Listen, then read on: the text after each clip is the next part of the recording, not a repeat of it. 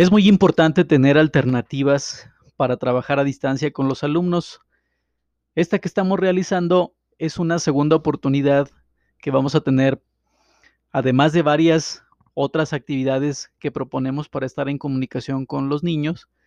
Esta va a ser una modalidad también adicional a las que ya trabajamos, en la que nosotros vamos a poder estar enviándoles audios a manera de actividades semanales, quincenales, diarias incluso, para los papás que se les pueda hacer más cómodo estar escuchando la clase como si fuera un programa de radio.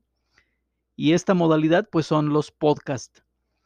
En este podcast que vamos a hacer de la primaria, pues van a tener oportunidad los alumnos de estar escuchando al maestro, a mí también, y ustedes mismos como padres de familia adicionalmente pueden estar informados de algunas actividades.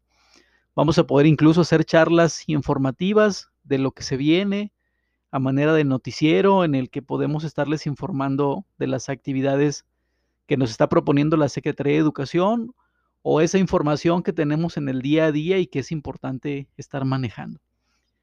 Sin más, pues bueno, vamos a abrir este nuevo canal de comunicación a ver qué les parece.